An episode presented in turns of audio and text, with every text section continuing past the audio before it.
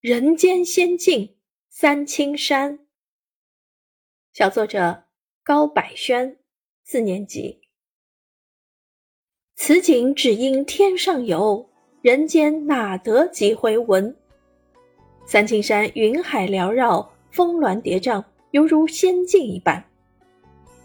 三清山给我留下了三个印象：奇、秀、趣。先说奇吧，三清山之奇在于山上的怪石，山上的石头各种各样。看那边一块奇石横空出世，像一条大蛇破山而出，直欲腾空而去。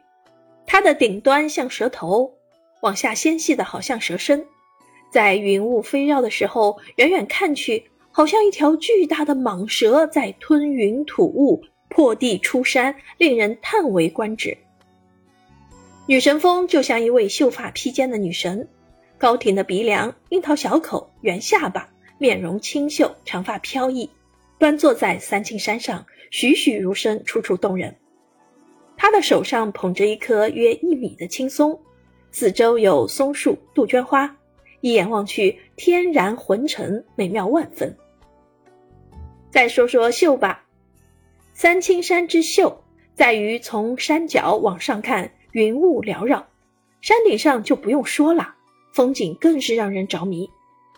山顶上云雾就像涨了潮的江水，从远处奔涌而来，云雾延伸到我脚下，我闭上眼，感觉自己像神仙一样在天上漂浮。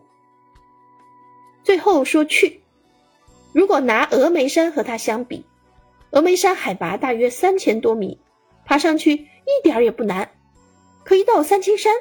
它的海拔不高，但是如果想要爬上山顶，却很艰难，感觉怎么也爬不上去。傍晚的三清山美得让人移不开眼，随着云海的出现，夕阳照在云海上，色彩绚丽，有红色的、粉色的、紫色的，七彩的晚霞好像大师笔下的油画挂在天空，青山、云海、晚霞。让人忍不住停下脚步，享受这迷人的画卷。